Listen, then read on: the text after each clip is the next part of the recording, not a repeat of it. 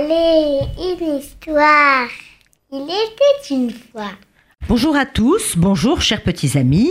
Aujourd'hui, nous allons dire une très jolie histoire avec Clara. Bonjour Clara. Bonjour, je m'appelle Clara et j'ai 11 ans. Merci d'être avec nous aujourd'hui pour une très jolie histoire avant Pessard.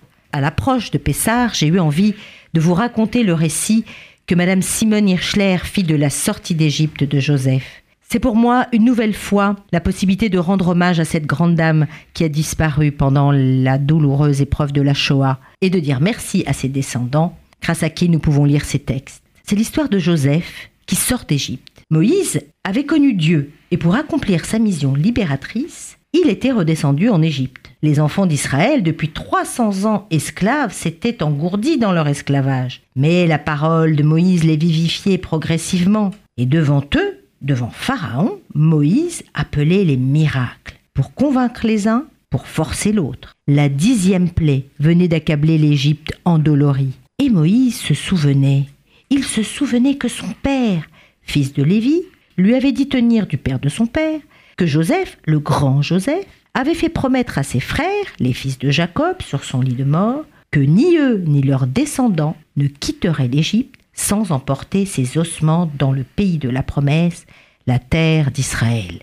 Et Moïse songeait en son cœur, il songeait. La liberté d'Israël commencerait alors par un parjure? Ah non, ah non, à Dieu ne plaise.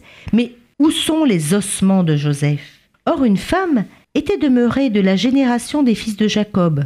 Son nom était Séra, fille d'Acher. Vers elle, Moïse dirigea ses pas. De grâce, femme, où sont les ossements de Joseph? Où sont-ils? Et la femme avait tourné sa tête à droite puis à gauche pour s'assurer que personne ne l'entendait, lui murmura. Et elle avait plus de 300 ans. Un pharaon s'était levé sur l'Égypte après la mort de Joseph. Il connaissait le serment que les fils de Jacob avaient prêté à leurs frères, et il ne voulait pas que les Hébreux quittassent le pays tout comme aujourd'hui. Alors, il fit mettre le cercueil de Joseph dans une enveloppe de plomb, et puis dans un sarcophage de pierre. Et il le fit descendre la nuit dans les eaux profondes du Nil. Depuis, Joseph repose au fond des eaux. Moïse n'en voulut pas entendre plus long. Il rendit grâce à l'aïeul et courut vers le fleuve. Sur le rivage, il marchait, il marchait. Les eaux bleues étaient calmes et Moïse cherchait, cherchait au travers de l'onde un indice qui lui montrerait où se trouvait le sarcophage de pierre. Il cherchait, cherchait, mais en vain. Alors, une voix douce s'éleva de ses lèvres, une voix chargée de peine et cependant confiante. Joseph, Joseph, toi qui, une fois déjà, sauva nos pères, tes frères de la famine et de la mort, viens à nous.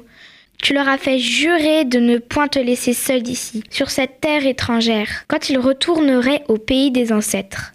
Maintenant, nous devons partir. Dieu en a décidé ainsi.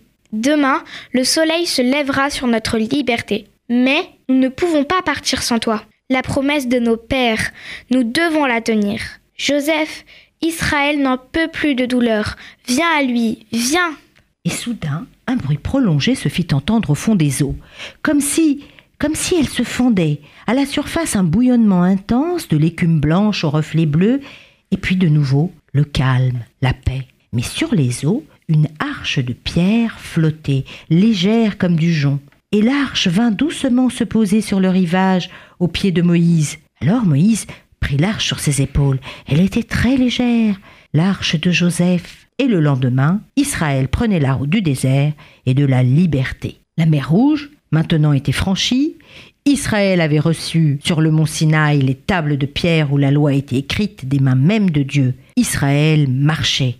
Et au milieu du camp, deux arches s'avançaient, s'arrêtaient avec lui, portées par des prêtres. Dans l'une, tous le savaient. Dans la première se trouvent les tables de la loi et la gloire divine. Mais dans l'autre, y avait-il dans la deuxième arche? Et voilà comment Simone Hirschler achève son récit sur la sortie d'Égypte de Joseph.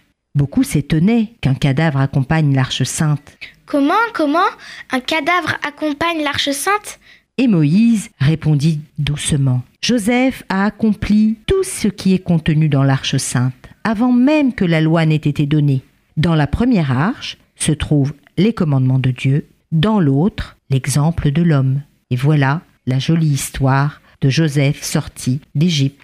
Au revoir les amis, au revoir Clara. Au revoir, merci.